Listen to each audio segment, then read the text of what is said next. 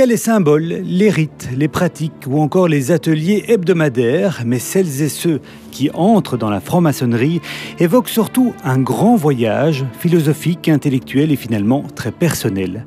Mais pour les autres qui en restent éloignés, qui observent ou ne s'opposent pas trop de questions, les loges maçonniques restent un mystère, un secret bien gardé ou presque. Ce qui se dit en loge ne sera pas répété à l'extérieur. Voilà pour le dicton. Dans ce podcast en trois épisodes, Parlons d'Histoire revient sur les origines de la franc-maçonnerie, ses cérémonies, ses pratiques, mais aussi sur ses secrets. Comment y entre-t-on? Qui recrute les nouveaux membres? Et avec quel objectif et quelle volonté d'influence politique, économique ou sociétale? Enfin, que recouvre réellement le secret maçonnique? Parlons d'Histoire Dorian Deméus. Poursuivons notre série de podcasts sur les secrets de la franc-maçonnerie. Pour évoquer la philosophie et les symboles de la franc-maçonnerie, on retrouve Hervé Asquin, ancien ministre-président MR de la communauté française et ancien recteur de l'Université libre de Bruxelles. Hervé Asquin a accepté de répondre aux questions de la libre sans tabou. Nous poursuivons notre échange en évoquant cette fois les symboles et la philosophie. La franc-maçonnerie plaide pour une société plus libre, égalitaire et humaine. Ce sont des valeurs qu'on retrouve aussi dans le monde chrétien. Alors, souvent on oppose les deux mondes depuis très longtemps même. Pourquoi?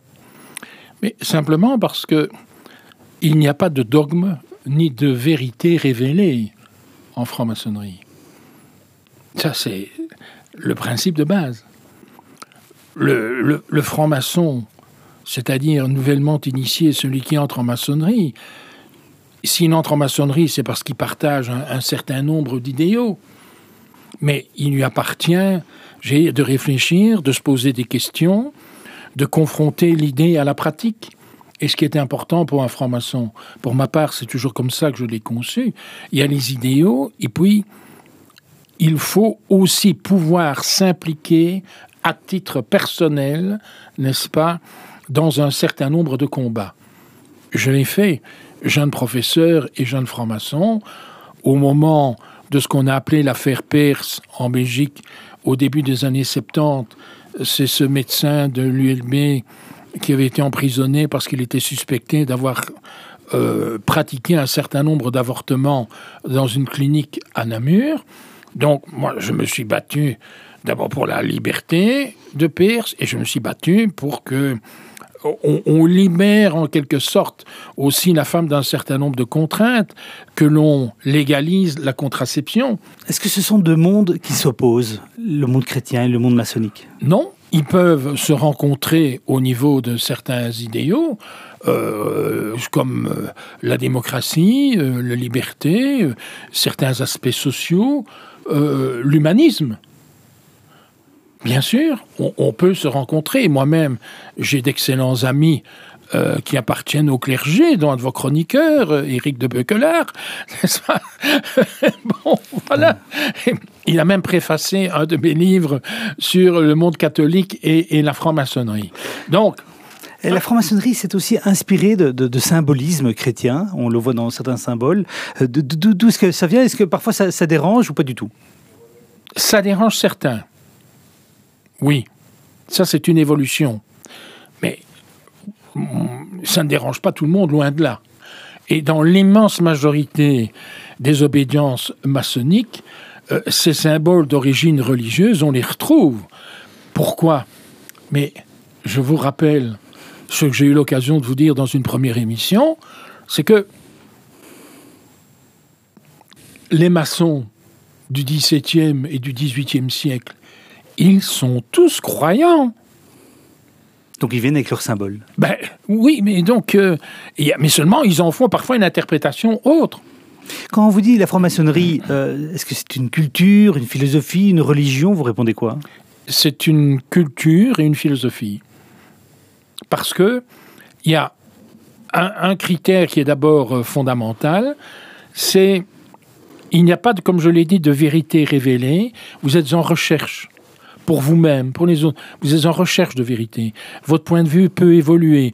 Vous n'avez pas à subir les ukases de tel pape ou de, chef, ou tel chef ecclésiastique. C'est la liberté absolue de conscience. C'est formidable, c'est rare. Et c'est ce qui fait que la maçonnerie, telle qu'elle se développe à partir du XVIIIe siècle, est la fille de la philosophie des Lumières. À quelle fréquence est-ce que les, les, loges se réunissent? C'est variable. Certaines une fois par semaine, d'autres une fois tous les 15 jours. Euh. Et quand on cite des politiques qui ont des agendas extrêmement chargés, on dit tiens, celui-là est formation, est-ce qu'ils assistent de façon hebdomadaire à ces ateliers? Ça, c'est impossible. C'est même impossible pour tout le monde. Donc, euh, Parce que c'est en semaine déjà? Moi-même, euh, j'ai beaucoup fréquenté les loges. Euh, puis, comme recteur et puis président de l'Université de Bruxelles, ben, j'ai tout de même été à la tête de l'institution pendant 13 ans. Je peux vous dire que c'était pas évident. Euh, tous les lundis, moi, parce que surtout mon atelier bruxellois se réunissait le lundi, jour du conseil d'administration de l'ULB, du bureau et des choses comme cela. Donc, c'est complexe. C'est particulièrement euh, difficile.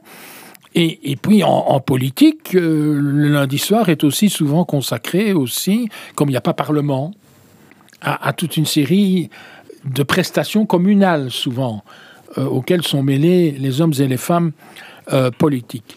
Mais ce qu'on attend de l'homme et de la femme politique, on, ne s'attend pas à ce qu'ils soient réguliers et à ce qu'ils puissent participer régulièrement aux, loges, aux travaux maçonniques, mais ce qu'on attend de lui, c'est que, au niveau de son engagement public, il, prenne des positions, j'allais dire, qui soient conformes à, l'idéologie, aux, idéaux philosophiques qui sont les siens.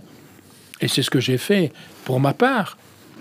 Euh, il est clair qu'avec, j'ai toujours occupé presque trois fonctions en, permanence, en simultané. Donc j'ai toujours été un homme très occupé qui travaillait parfois de 90 à 100 heures par semaine et qui ne prenait pas de congé.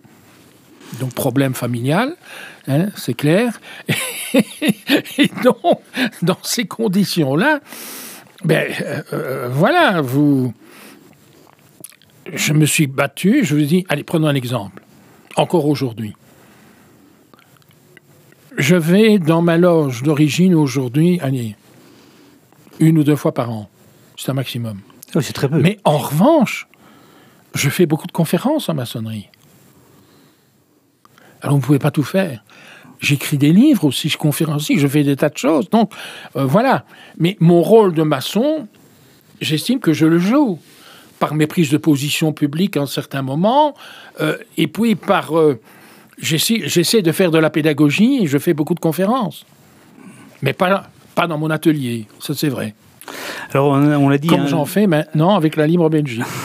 le secret suscite euh, fantasmes du gros complot et autres. Il y a énormément de romans et de films qui sont basés, euh, basés là-dessus. Alors notamment les, certains symboles euh, sont souvent utilisés pour, pour jouer un peu sur ce, mystère. Alors on va, on va, prendre quelques symboles les, plus connus. Les, les équerres et les triangles, ça fait référence à quoi exactement? Mais les équerres et le compas, c'est ça qui est qui, sont des symboles importants, mais c'est symboles de rectitude, de droiture, et ce sont c'est symbolique aussi de la construction, pas simplement la construction architecturale, intellectuelle, mais la construction intellectuelle et philosophique. Le G majuscule, mais c'est la connaissance. Notice et automne, notamment. On retrouve aussi le, symbole des colonnes dans les loges euh, et le, sol hein, en, damier. Mais ça, ce sont des inspirations qui viennent aussi euh, de, l'Ancien Testament, le temple de Salomon, etc., et toutes les légendes. Parce qu'il faut dire une chose, hein. Moi, je suis très clair sur ce point. Et donc, je me distancie d'un certain nombre de maçons, soyons clairs, qui, rêvent, qui voient des origines templières, euh, que sais-je encore la maçonnerie telle qu'elle est pratiquée aujourd'hui naît essentiellement au XVIIe siècle. Elle prend le visage qu'on lui connaît aujourd'hui en 1717, lorsqu'est constituée la Grande Loge de Londres, et en 1723, lorsque sont publiées ce qu'on appelle les constitutions d'Anderson. Et ce qui est important déjà, c'est que Anderson est un prêtre presbytérien écossais. De Agulier, qui est grand maître de la Grande Loge, est un élève de Newton, membre de la Royal Society, mais d'origine française et calviniste, sa famille, mais qui lui est devenu, j'allais dire, un ministre anglican. ça résume l'esprit de la maçonnerie, son ouverture. Et je rappelle que dès le milieu du XVIIIe siècle, il y a des juifs qui sont initiés dans certaines loges à Londres, qu'il y a des musulmans qui sont initiés dans le sud de la France à l'extrême fin du XVIIIe siècle. Ceci pour vous montrer, donc ça rompt absolument avec les traditions et le contexte politique et sociologique du temps. C'est ce qui fait qu'on va, on va se plaindre et qu'on va craindre la maçonnerie et qu'elle apparaît comme dangereuse. On va en parler dans le troisième podcast, mais juste avant, on, parlait du secret. Or, il y a deux éléments qui sont parfois utilisés entre maçons pour se reconnaître. Alors, on parle des trois points dans une signature. Je sais que ça se fait beaucoup en France. Est-ce que ça se fait aussi en Belgique? Il m'arrive de le faire. Quand je sais qu'un maçon, que quelqu'un... Allez, je faisais une conférence ce matin à propos d'un de mes derniers livres. Donc, il y a euh, une ou deux personnes qui m'ont fait reconnaître qu'ils étaient maçons, etc. Ben, je leur ai fait un signe amical en mettant trois points. Ils l'ont fait reconnaître en vous serrant la main? Non, puis il y a le coronavirus. vous serrez plus la main. Parce qu'en fait, vous serrez la main de, quand vous savez que vous avez un, frère en face de vous, vous lui serrez la main un peu autrement. Pas moi. Pas vous. Mais ça arrive à certains, oui. Que je, c'est vrai, moi je suis connu, pas besoin de. On, le sait. Mais euh, certains, oui. C'est une façon de se faire reconnaître. Merci Hervé Asquin. C'est la, la, fin de ce deuxième podcast. Le troisième est consacré aux influences politiques des francs-maçons et à leurs travaux en loge.